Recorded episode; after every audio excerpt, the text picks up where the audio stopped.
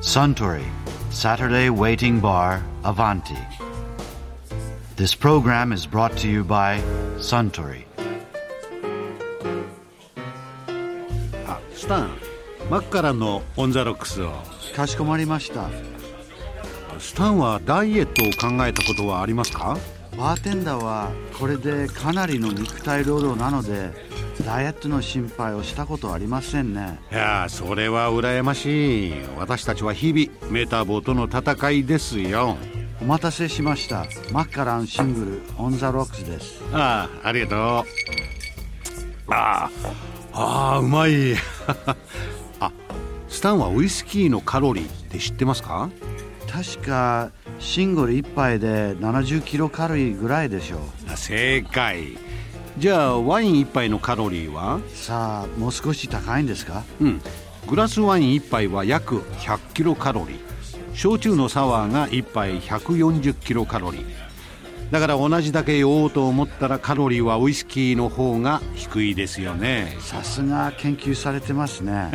ダイエット関連の情報には目がないんですからね。あそうだ。ダイエットといえば以前あちらのカウンター席で演劇集団キャラメルボックス代表の加藤正文さんがこんなお話をされていましたね。最初に会った頃ってまあ20年近く前、はい。あの頃はそんなに太ってなくて。えっとね学生時代は役者やってて、うん。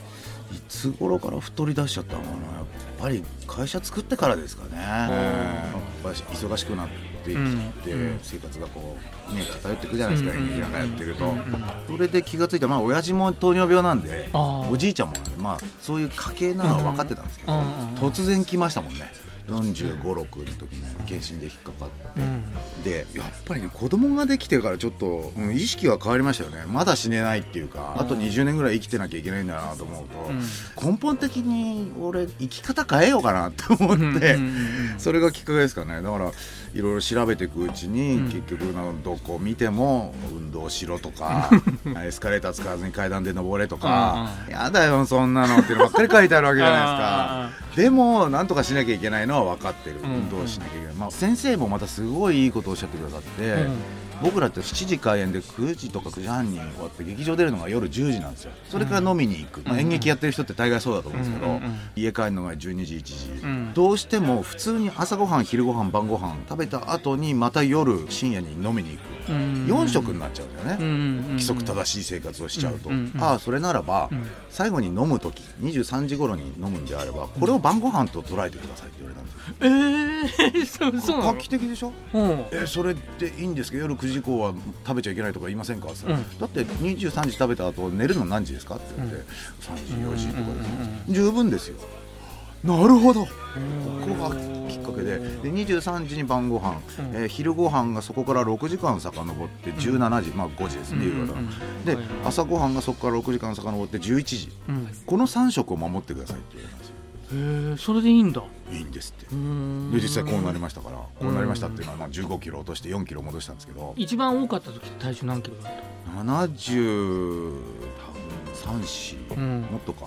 75ぐらいいってたんですかうね、ん。それで15キロ落として60として。60切っちゃって、でうん。ええそしたら先生から「それはやりすぎだ」って言われて3ヶ月で落としちゃったんですよ、急に落とすとダメとか言うじゃない、ええそう、ん。だからやりすぎって言われて、うん。もうちょっと筋肉つけてうん。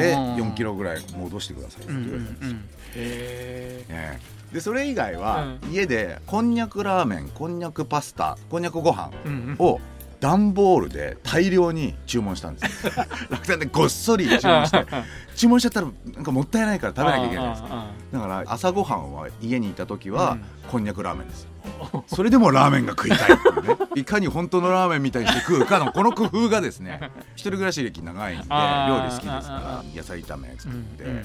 あの麺もこんにゃくなんですけど、うんラーメンっぽく食べるにはオリーブオイルこうなんかしてえーツルツルに刺してうん。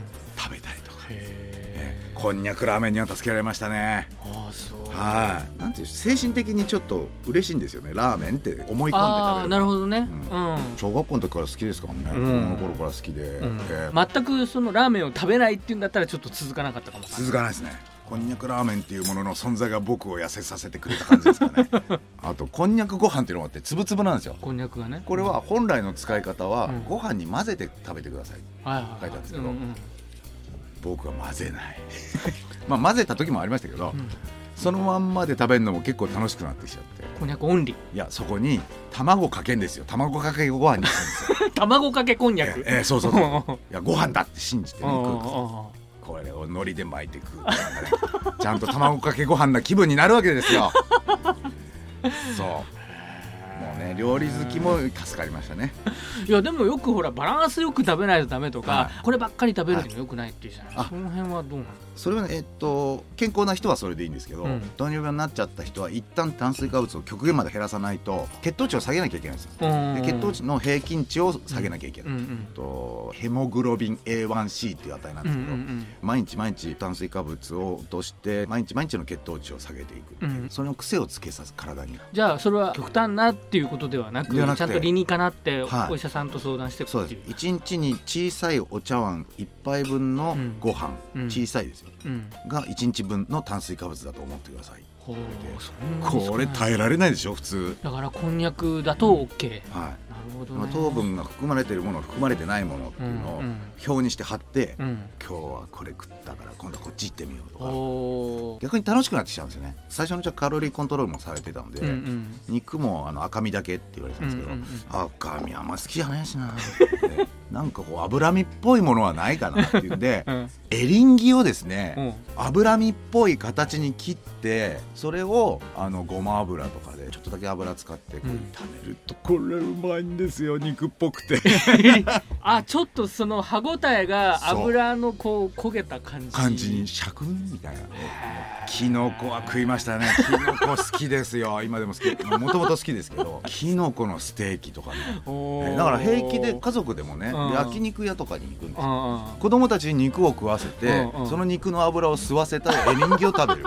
で僕は焼いてあげるんでそれだけで結構ね食った気になるんですよね。ね そうそうそうそう。楽しかったです。家でも、うん。あの僕んちね子供が3人もいるんでー、うん。もういちいち並べるの面倒くさいからうん。必ず大皿なんですよダーンとか鉄板焼きとか、うんうん鉄板焼きもねやっぱ目の前で肉がこう焼かれるわけじゃないですか、うん。だけど食べたいとは思わないんですよ不思議なことに、焼いてるだけ焼いてる煙をねこう吸ってるだけで食った気になりますし、なんかうなぎ屋の店頭みたいな。で僕はエリンギ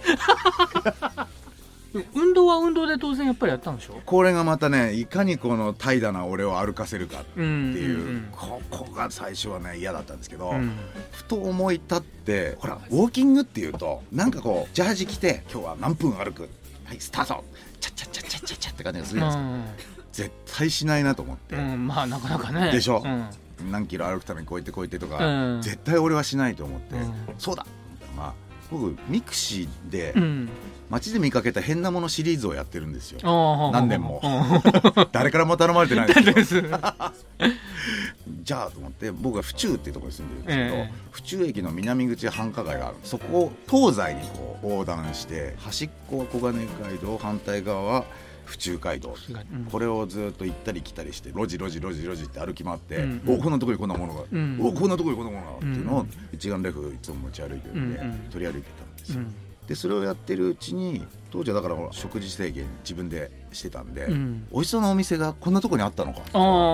地元に住んでるの知らないお店とかあるんですよ。はいはい。で今は食えないけどいつかここ来て食ってやるっていうのをうん。写真撮りためて。ってるうちに初め15分って決めて歩いてるのに、耐えられなくて30分歩いちゃって耐えられなくて30分ああここまで来たんだなあそこまで行きたいよね とか。そそんな感じでだからあの写真にも助けられました。それと、うん。食べログをラーメン食べられなくなってから始めたんですよ。え食べられなくなってから始めたの？そうはす。っごい書いてますよね。今はね、で始めた動機っていうのが、うん。もうこれから一生僕ラーメン食べられないと思ったんですよ当時は。ああまあまあ、ね、一生炭水化物は取れない体なんだ週に1回しか。って思ったので、うんうん今まであんな美味しいものいっぱい食べてきたの記録残しとかないとなと思って、うん。それを自分のブログで展開するのもなんだから、うん。なんかないかなと思ってたら食べログっていうのを見つけて、そうなんだ、ええ今まで食べてきた美味しいお店っていうのを記録しとこうと思ったんですよ。うーん。最初のうちのレビューには多分写真とか載ってない思い出だけで書いてあるなんだけどうん。食べられるようになってからはうん。今度はそっち行ったんですね。はあ、3か月ぐらいででもういい加減に普通に戻してくださいって逆に言われて、おいそれ嬉しすぎる。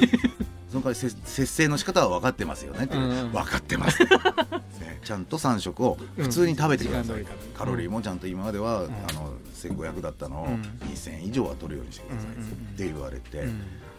っていうことは普通に戻すってことですね、うん。はい。ラーメンは大盛りはいかないで波弱ぐらいでいいわけですね。はいで先生に確認してて、うん。分かりました。そっからあの1日3食をいかに楽しく食うかっていう日々が始まってでせっかくだったら食べる子もちゃんと書こうかなっていう。そんな風になってたわけですね。ただねそういう、まあ、さ東京にいる時はもう3食絶対なんですけど、うん。ツアーに行った時だけうん。無制限これは許してあげてるんですよ、あええ、ーあなるほど。それも楽しみの一つ、うんええ、普段は絶対3食しか食べないで、うん。間食もおせんべい1枚ぐらいなんですよ。うん。間食は絶対しないって前は決めてたんだけど今は絶対はやめて、うん。ちょっとっていうのはしてますけど。ツアーに行くと大体1キロぐらいは太って帰ってくるんですけど、うん。ええ、もうそのぐらい軽いもんですよ。あそすぐ落としてみせます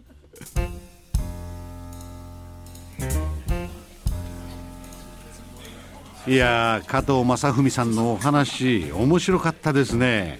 あスタンマッカランのオン・ザ・ロックスをもう一杯。かしこまりました。ところでアバンティの常連客たちが繰り広げる東京一の日常会話。もっと盗み聞きしてみたいとおっしゃる方はあよかったら土曜日の夕方お近くの FM 局で放送中のサントリーサタデーウェイティングバーをお尋ねくださいまた4月からアバンティのウェブラジオも始まっていますこちらは公式ホームページからウェブラジオ専用のサイトへ飛ぶことができますよ合わせてお楽しみください Suntory Saturday Waiting Bar Avanti. This program was brought to you by Suntory.